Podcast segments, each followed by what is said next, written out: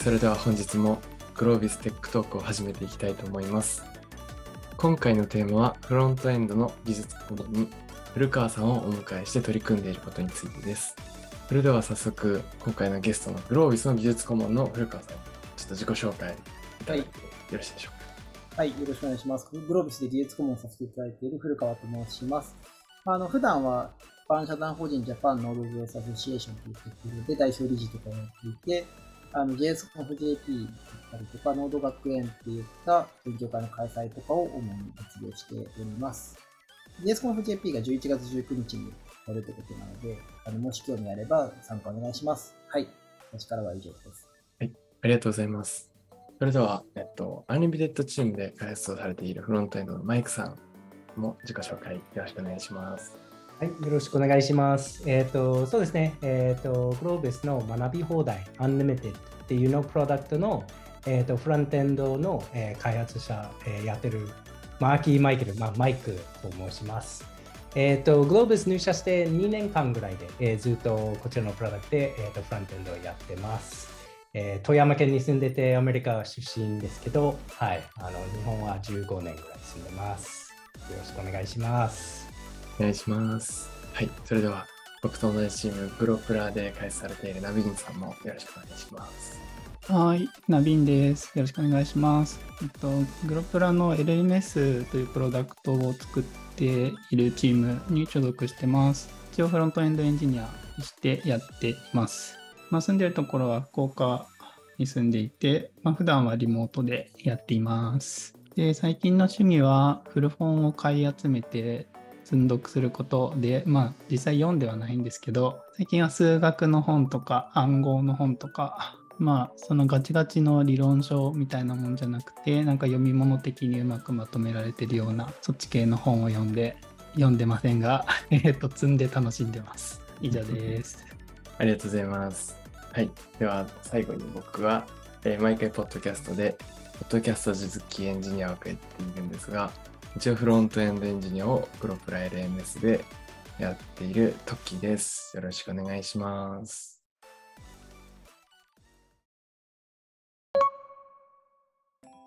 はい。それでは、フロントエンド技術顧問に古川さんをお迎えしてやっていることというところから始めていきたいのですが、はい今やっているのが、ブラウザでやっていること勉強会っていうのなんですけど、こちら、はい古川さんからちょっとざっくり説明いただいてもよろしいでしょうか？そうですね、ちょっと私が執筆中のブラウザーに関する動きについての本っていうのがありまして、その本を、まあ、あのまだ執筆途中なんで、すごくまあ文体とか、えー図とかもまだだいぶ組まれてない生乾きのような状態の状態で、え見ていただきながら一緒に勉強会をするっていうのが、えブラウザーでやっていること勉強会ですので、えっ、と、大体全6回か7回ぐらいに分けられていて、えっ、と、HTML レンダリングエンジンとかですね、レンダリングエンジンの動きだったり、JavaScript のエンジンの動きだったり、ネットワークだったり、データストレージだったりっていった、えっ、と、ブラウザの中にある主要なコンポーネントがどういう働き方をしてて、どういう風に動いてるかみたいなことを解説するための、えー本になっています。その本を、まあ、いち早くこう、キャッチアップしていただいて、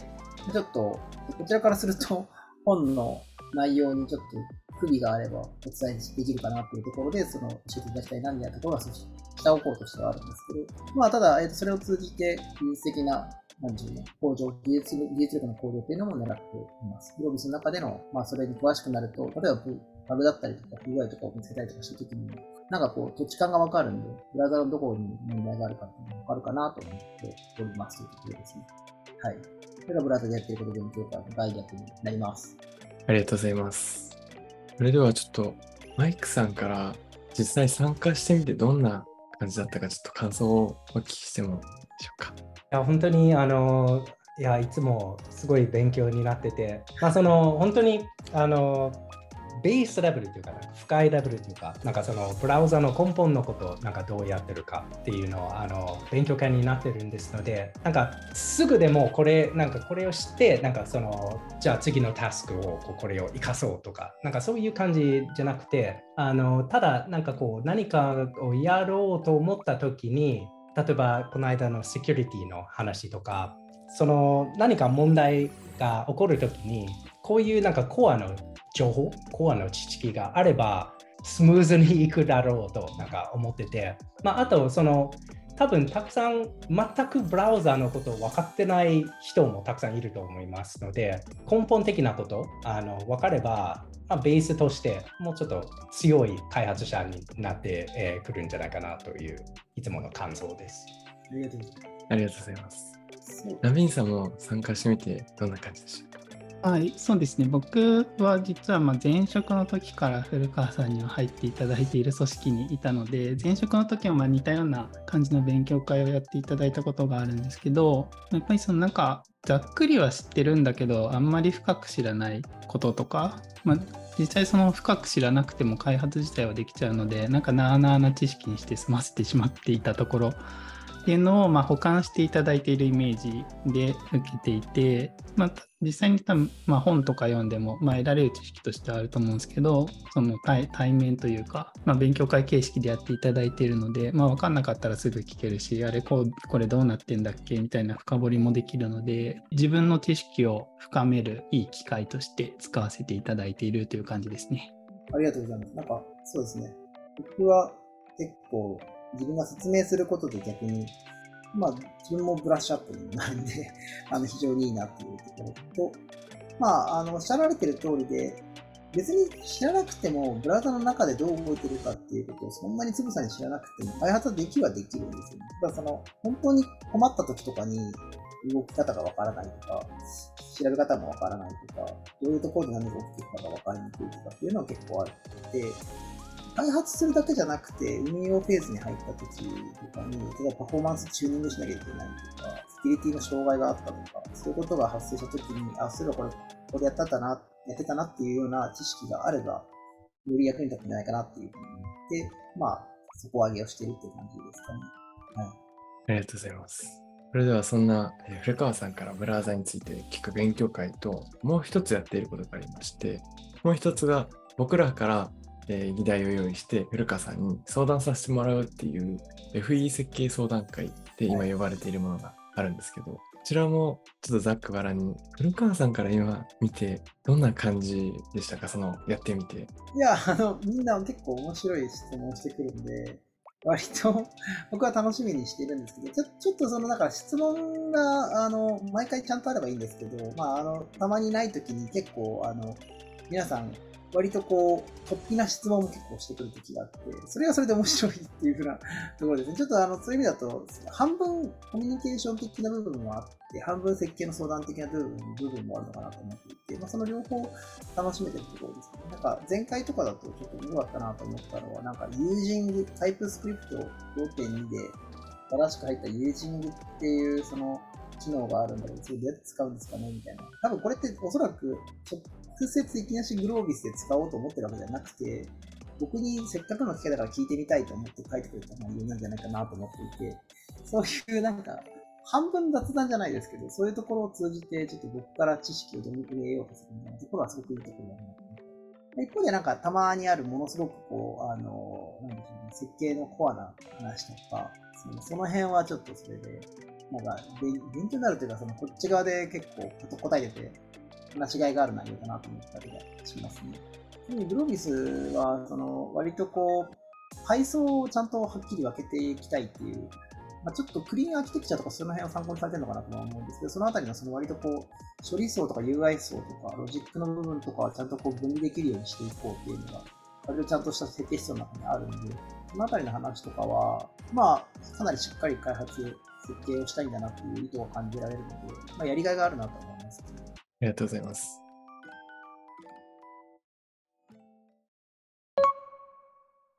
次はちょっと BFF について聞いてみたいなと思ったりしているんですけど。ぜひぜひ。はい。ありがとうございます。今回じゃあ、FE 設計相談会については、後でまたちょっと触れるかもしれないので、うんうん、次のテーマとして、入ってもらった経緯について話していければと思うんですけど、はい、ここでちょっと意外な方向から、古川さんから見てどんなふうにオファー来ましたか？ってところからやっていきたい、えっと、これはですね、意外かもしれないんですけど、あんまり最初会社って明かされないんですね。で、最初にいきなり言われるのが、こういう会社、ちょっと概略だけ渡されるんです。これこれぐらいの規模の会社さんで、えーと、困ってることがなんかフロントエンドとか、Next.js に対してのリアーキテクトとかで勘どころがあんまりないから、連絡して聞いてみたいんですけどって言ってる会社さんがいますけど、どうしますかって聞かれて、で、その後で、そこで、あの、こちら側が、まあ、大丈夫ですや、やってみたいですっていう話になると、そこから話が進んで、じゃあ会社はこういう会社でっていうふうな具体的なものが出てくるんですけど、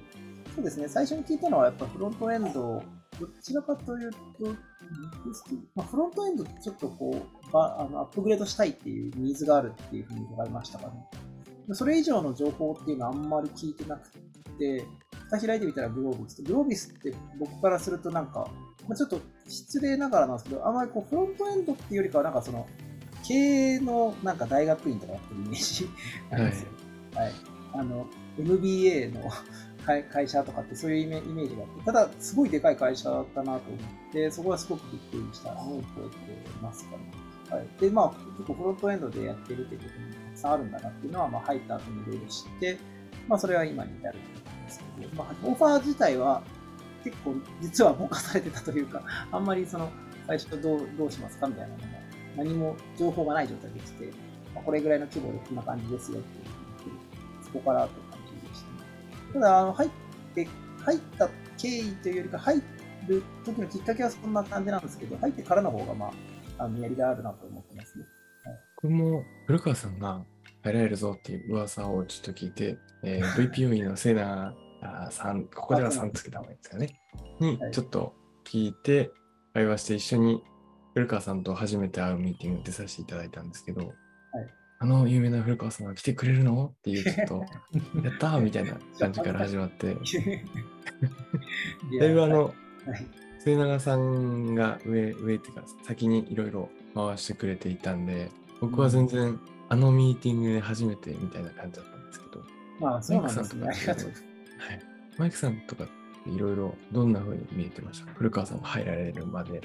入られるまで、えーと、そうですね、まあ、あそうですね。背景としては、えーとまあ、ちょっとそのフロントエンドのシニアのメンバーは何人かいなくなって、ああれ、これ？大丈夫です。いなくなって、えーと、それでちょっとそうですね、その相談したい相手が、えーと、いなくて、でえーと、そういうちょっと経緯もあのありました。で、まあそうですね、その深川さんが入っていただいて、えっ、ー、と、すごい、そうですね、すぐなんか相談できる、そのプランテンのなんか技術のことについて相談もできるし、まあ、あと、なんかいいと、入っていいと思ったことは、あの古川さんがちょっとハブになってて、それでこのチーム横断のコミュニケーションもなんか増えたりとか、そうですね、そのフロントエンドのコミュニティも、えーと、結構、えー、良くなってきたと思います。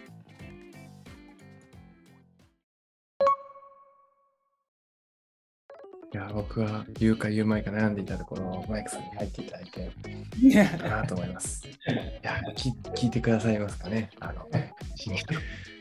聞いた方は。はい。では、ちょっと今、次のテーマにもちょっと入りかかっていて、次のテーマが古川さんが来る前と来た後、どんな風に変わりましたかっていう話で、今、あの横のつながりとかができ始めたっていう話とか出たんですけれども、ナビンさんにちょっとどんな風に変わったかを聞きたいんですけど、なんか変わったとかでも、いや、ナビンさん最近ですもんね。そんなに。僕が入った時にはもういらっしゃったので、僕から言えることはない気がしますね。が入ってきて、あれってなりましたね、前職。で、前の会社で一回会ってるなと思った。そうですね、僕はあの入社した日に特期から古川さんが技術顧問にいてっていう話を聞いてあ古川さんってどこの会社にも入ってるんだなって思いましたね。やめてください。たまたまです。たまたま。分身してる可能性があるないやいやいや、そんなことない。じゃあ、またまたマイクさんからちょっと、もうちょっと前と後の話を続けて聞いてもいいですか？はい、そうですね。えっ、ー、と、まあ、なんか、えっ、ー、と、古川さんが出ていただく前でしたら、まあ、ちょっとだけ、えっ、ー、と、トキさんと、時々この、なんかこう、会って話したりとか、えーしててお互いにこういうことやりたいなみたいななんか話何度もあったと思うんですけど、えっとそうですね古川さんが入っていただいてただそのなんかこれやりたいなみたいな会話だけで済むんじゃなくてちゃんとなんかそのみんなの前でなんかみんなと一緒に、まあ、古川さんにこういうことを困っててこういうこと考えてるんですけどみたいななんか話できてそれでなんかこう古川さんがいなかったらまあそうですねそのままもしかしたら変なテンションでよしこれやりますみたいな。その前にちょっとちゃんとしたまあ古川さんだけじゃなくて他のメンバーもなんかこうこう意見を、えー、と聞かせていただいたりちょっとそうですねそういうところでも結構あの良くなってきたなと思います、まあ、とそうですねチョキさんが、え、ファシリでいろいろ質問振っていただいてるんですけどトキさん的にどどうですか？この古川さんが入っていただいてその前後のこう変化とかはどうですか？そうです。古川さんがハブになっていただいてるって話があるんですけど、もともとあれをやりたいなとか、これをやりたいなっていうのは、そこ誰か一人の中で終わっていたりしていたものを、えー古川さんの会っていうことでみんなが来るってところを利用させていただいたというか、そこで安心感、いつでも質問ができ、抽象的な質問をしても返ってくるとか、っていう状態がある中で、こんなことやってみたいですよって話すと、それはあの新しいことやりすぎて結局メリットはどうなのとかそういうフィードバックとかもらえるのでなんかすごい。安心するというかなんかやってみたいっていうお可愛らしい声が聞こえてますね。ごめんなさい喉が渇いたと思って。一瞬一瞬あれですけど。そうですね。ありがとうございます。ちょっと待ってください。はいじゃあつなぎということで僕はもう入ってきた時には古川さんいたんで、まあ、前後の話ではないですけどなんか技術顧問がいるっていうのは安心感があるなっていうのはずっと思っていて、まあ、さっきも話ちょっとで出ましたけど、まあ、あれやりたい時に、まあ、チーム内だけで話してもやっぱなんかちょっと不安だなみたいな。で、まあ、技術顧問が言に持ってって技術顧問が言ってるから間違いないっていうつもりは別にないんですけど。そこである程度の 相談もできて、で、さっき言ったみたいに、うちの場合はチーム横断でやってるので、まあ、ほそれが他のチームにも波及してみたいな、まあ、いい効果が生まれてるんじゃないかなとは思ってますね。なるほど。非常に、あれですね、責任重大 ですね、ちょっと。あの、そうですね、僕としては、なんか、たまにこう、アクセル踏んでるときに、ちょっとこういう考え方もあるんじゃないみたいなこと言わせていただくときは多いかもしれないですね。っていうのは、やっぱりこう、技術顧問で結構いろいろ見てると、うるさい。うるさいよ、これ。ごめんなさいね。これも面白ハプニングとして使っていただけるといいんですけど、使わせていただきます。今、赤ちゃんが僕の膝の上に乗っかってて、その上で、ね声が聞こえないから YouTube 見せろみたいなこと言ってるんで。それそれごめんなさい。えっと、そうですね。あの、っていうのは、ちょっとやっぱり、えっと、まあ、技術顧問でいろいろ見てると、やっぱりちょっとこう、あの、非常にすごくよよくわかるんですけど、新しくリアーキテクトしたいとか、新しくしたいみたいなことがすごくよくわかるんですけど、やっぱこう、リアーキテクトとか、あの、そういうのをするのって、あの、技術的なところだけじゃなくて、組織的な体力部分も結構気になるところがあって、で、割といろんなことをやりたいって言ったとしたときに、あの、やりきれなくなって、結局結局その、えっと、スタートアップの成長自体が阻害されちゃうみたいなことが結構やっぱり、あの、起きちゃうと問題だなと思っているので、その成長を阻害しないようにしつつ、現実的なラインでこうやるにはどうしたらいいだろう結構考えることが多いんですけど、まあ、そのちょっとこうさっきちょっと触れたかもしれないですけど、みんながみんな全部必ずしも最新を追い続けなくてもいいっていうふうにしたいので、まあそうですね、そのあたりはちょっと、こう、ちょっと待ってくださいね。いや、いい話ですね。ちょっとあの、社内の方々に聞いていただきたい内容だなってちょっと思いました。うんうんうんあ納得してくれました。納得と仲は。納得と賢いうのは、納得というのは、あの、パパ今お仕事してるから、ここにソファーでちょっと待っててねって言ったら。うん、多分大丈夫。わかんないけど。い5分後に決まってまた。いや、ごめんなさい。今、たまたまあれなんですよね。ちょっと奥さんが一瞬だけちょっと出かけてて、その期間に、やべえと、来ちゃうかもと思ったんですけど、やばく来ちゃってましたね。これはポッドキャストですね。ですね。ライブ配信みたいに使わせていただきます。でありのポッドキャストです。いや、満載ですごめんなさい、ごめんなさい。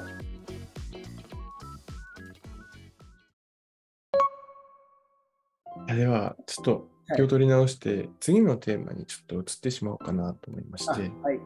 古川さんから見たグロービスのフロントエンドってどんな感じだったですかっていうはい。はい、ち。なみに、あの、サービスの内容とかも触れちゃっていいですか？なんか、今使われ、作られてるものとかで、アンケートとかの話とかは、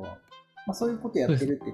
聞いない方がいいんですかね？えーっと、公開されているものであれば大丈夫だと思います。なるほどなるほどあまあ、あの、グロービス自体の作ってるものは割とこう、まあ、e ラーニングだったりとか、そっち向けのシステムを作っているので、まあ、そのあたりのところっていうのは、実はその、そうですね、インタラクティブなやり取りが結構あるところなので、まあ、そのあたりは結構技術的には面白いなというふうには思って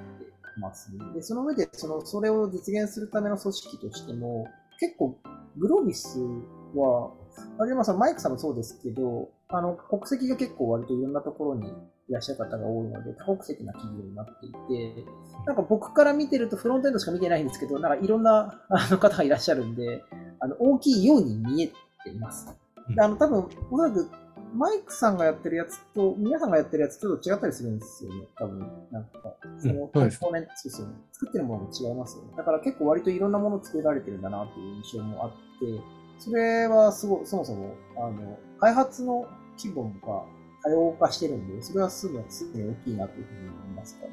で、加えて言うと結構、その、フロントエンドのメンバーが割と活発なんで、新しい技術課題とかも割と持ってきてくれるんで、それが割とやりやすい、やりやすいというか、まあ、やりがいがあるなというふうに思ってますね。嬉しいです。ありがとうございます。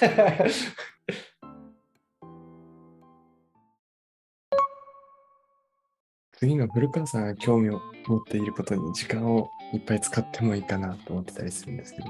そうですね、僕が興味持っていること、まあ、一つは、えーと、さっきちょっと出てきてたような内容、ちょっと僕はあの、今までずっと技術的なことばっかりやってきてて、でフロントエンドエンジニアとしても、まあなんか Next.js とか React とか、そういったことばっかりやってきたんですけど、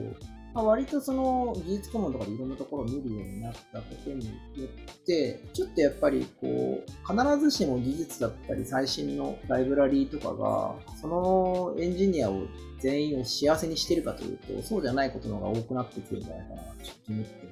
いるんですよね。っていうのもやっぱり、どの会社でも、こんなにアップグレード大変だっていう話があって、で、その、そうですね。それはまあ僕の本業でやってる会社もそうですし、他にもいろんなところでそうなんで、やっぱりなんか、フロントエンドって、その技術の流れが早い早いって言われて大変だって言われてたけど、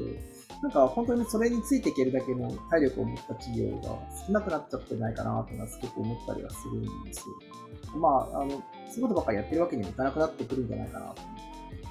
だから、えっと、技術的なところだけじゃなくて、例えばその、判断としてどうするべきかとかですね、その、ライブラリアップするしないとかのところで、何があったらした方がよくて、何があったらしなくていいかっていうところは、いろいろこう、その、考え方そのものを技術顧問先にインストールできるといいなと思ったりはするんですよね。例えば、その、事業的な価値が、やっぱり一番重要だというふうにするんだとするとですね、なんか別にこう、 React のバージョンだったり、Next.js のバージョンが多少古いからっていうので、イコール事業的な継続性が悪いかとそんなことはなかったりするんですよね。別にそうではなくて、その、定期的にそういうことがアップグレードされるっていう状況には作っておくべきだとは思うんですけど、一方でその、事業の継続性みたいなところを考えたときに、そのフロントエンドがボトルネックになってはいけないなと思うんですよね。フロントエンドがブロッカーになっちゃいけないなと思うんですね。フロントエンドのせいで、例えば Vue2 で作られたのが、この年末には EOL になると、エンドブライフになるから新しくアップグードしなきゃいけない。なりがちなんですけど、じゃあ必ずしも何が何でも新しいものにしていかなきゃいけないかっていうと、じゃあ今次 Next.js リアクトでやりましょうって言ったら、今度 Next.js で次 App Router があるとかなったりとかして、それに毎回毎回追われていて、その結果その、そのアップグレードアップグレードで毎回毎回、この、疲弊していくわけにはいかないでしょって思うんですよね。どちらかというと、やっぱり、あの、そういうその、定期的なアップグレードは必要かもしれないですけど、そんなに頻度高くなってやらなくていいんじゃないかなとか思ったりはするんですよね。だから、事業の継続性っていうのを一番最初に考えておいてもらって、その上で、フロントエンドっていうのが何をもたらすかを考えた上で、アップグレードしたりとか、その、マイグレードしたりとかしていけるといいのかなというちょっと思ったりしてます。ちょっと難しい話になっちゃいましたけど、技術的な話だけじゃないんで、難しい話なんですけど、個人的には、みんながやってること、戦ってるものが、その本来は事業と向き合っていくべきなんですけど、そうじゃないところに、あの話が多少行ってしまった結果、なんか、新しいものに何とか追求しないといけないっていうことばっかりになっちゃうのを、ちょっと考え方を変えていけないかなと思ったりはしています。それはちょっと最初に今興味持っていることでした。で、プラスちょっとまあ、それは、あの、まあ、今後数年みたいな話で、だいぶ先の話をしているところですけど、現時点でちょっと興味持ってることとしては、まあそういうのを、その、考え方の話とかは、そのトップダウンのアプローチですね、僕がやるのは、その、そういう考え方をみんなに持ってもらわなかっていうのは、なんか、事業の継続性っていう、その、そもそもの大求める考え方を整理して、皆さんにお伝えして、なんとなくこう価値観だったりそういうものを整理していくっていうトップダウンのアプローチですけど、そうだけじゃなくて、ボトムアップのアプローチっていうのを考えていった方がいいかなと思っていて、このボトムアップのアプローチっていうのは、どちらかというと、こう、一人一人の技術力の向上とかですね。だから、まあ、もしアップグレードするってなったとしても、別にそのエンジニアの能力がものすごく高ければ、アップグレードにコストかからないはずなんだ、ほとんど。なんで、であれば、えー、アップグレードにコストかけないぐらい、その素晴らしいエンジニアが揃っていれば、それでもまあ、対策としてはいいわけですね。毎回アップグレードするみたいなことだって。だからその、ボトムアップにするっていうのは、その人、人、一人一人の、その、能力の向上を手助けしていきたい。これが一つ。でもう一つはトップダウンにしたいっていうのは、そもそもでも何のためにやるんだっけみたいなところで、その事業の継続のためにやるんだよねとか、事業の成長のためにやっていくんだよねっていうところを鑑みた上で、その上でじゃあ Node.js とか Next.js とか React とかのアップグレードだったり、そのアップダウンしなきゃいけないとかした方がいいとかっていうのは、それはどこから来るものなんでしたっけっていうところで、こう考え方を整理するっていう、その両方やっていきたいですね。トップダウンとボトムアップを両方やっていきたい。これを僕の中では今興味持っているとことですね。でもあんまり技術っぽくないですね。ただまあ、あの、敵を知らなきゃいけないとは思うんで、アップグレードする内容が何なのかとか、ね、 App Router って何なのかとか、 React Server Components って何なのかとか、そういうことは知ってた方がいいと。その上で取捨選択できるなる強いですね。すっげえたくさん喋っちゃった。ありがとうございます。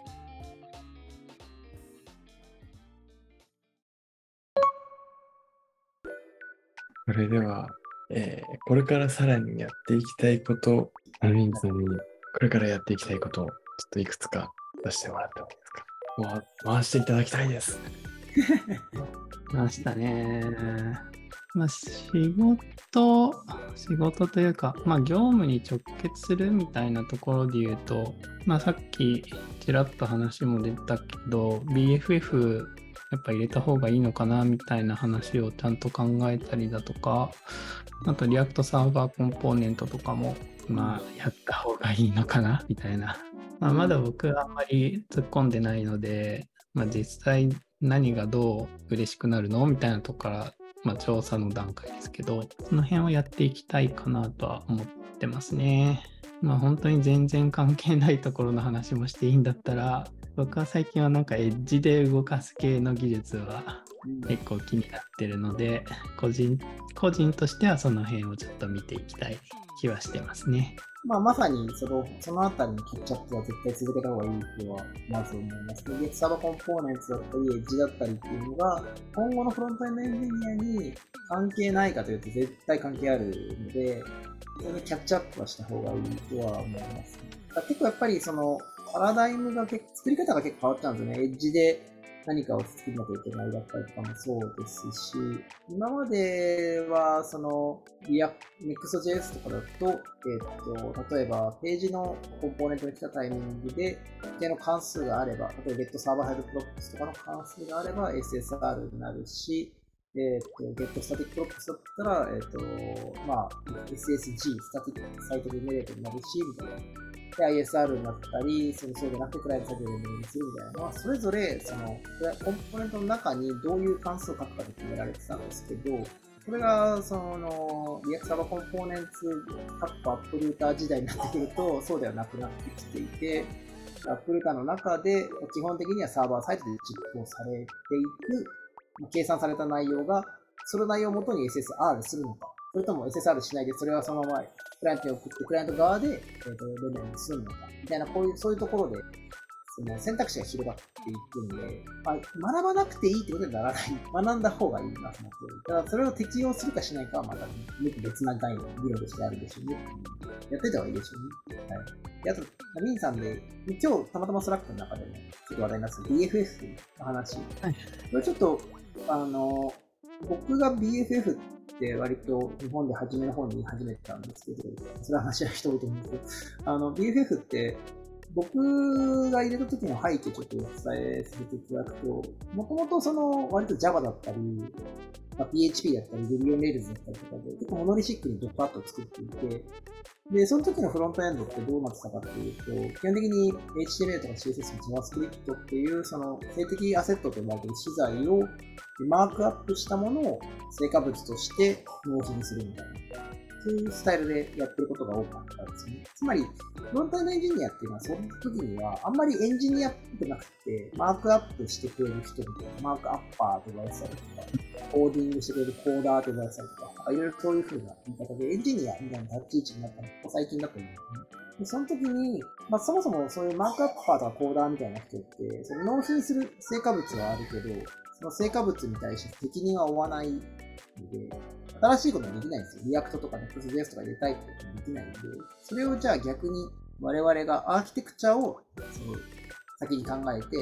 フロントエンドがこのフィールドで活躍するサーバー、その BFF と呼ばれてるサーバーを作ることによって、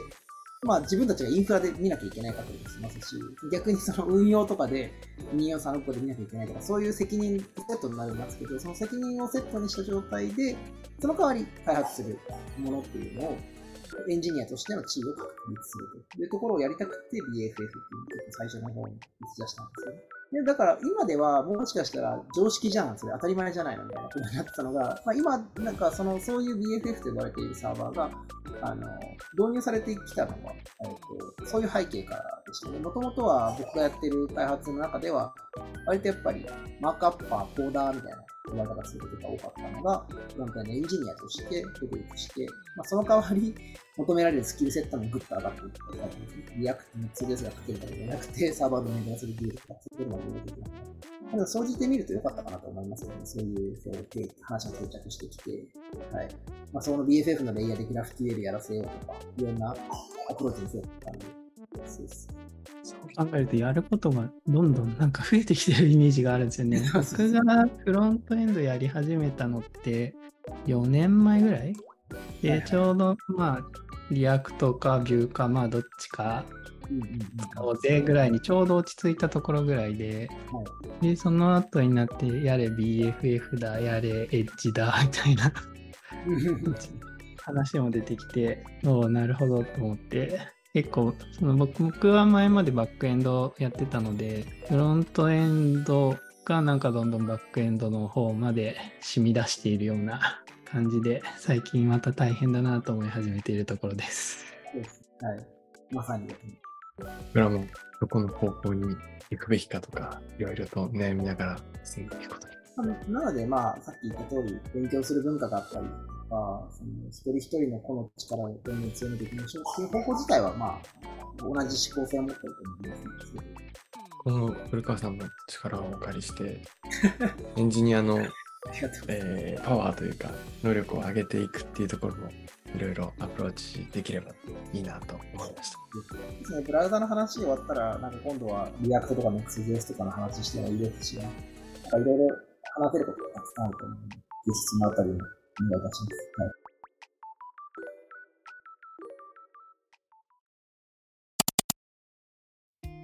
ありがとうございます。それでは、えー、最後に一人ずつ、えー、今日の感想を言って終わりたいなと思うんですけど、まずあの古川さんからちょっと今日の、はい、この話してみての感想をちょっとお願い。します。そうですね、なんかあのちょっとこう僕に対してお褒めの言葉たくさんいただいて、あの光栄だなと思うところではありますが、少しちょっとこう恥ずかしいなという部分もありましたけど、まあでも、あの個人的には、あのこれからもたくさん、えーと、勉強会だったりとか相談とかに入っていることで、まあ、メンバーのスキルアップだったりスコア上げとかもできつつ、まあ、かつその中で、えっっと、新しい気づきとか与えられるといいなというふうに思っています。なんで、まあ、引き続きよろしくお願いします。はい。ありがとうございます。よろしくお願いします。それでは、マイクさんも感想お願いします。あーそうですね。えっ、と、今日の感想は、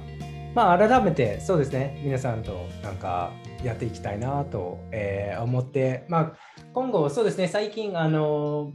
えっ、と、相談会、えっ、と、にそこまで参加できてないんですけど、今後、えっ、と、ぜひちょっとやっていきたいと思いますし、まあ、あと、あの、今日の古川さんが言ってた、そのトップダウン and ボトムアップの、この、なんかこう、両方、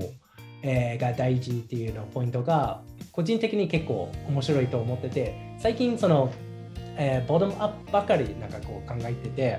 まあそのその分のトップダウンもなんか必要だし、まあ、そのバランスのなんかあの大事だなと、えー考えてはいあのとても、えー面白いポッドキャストでしたありがとうございましたありがとうございます。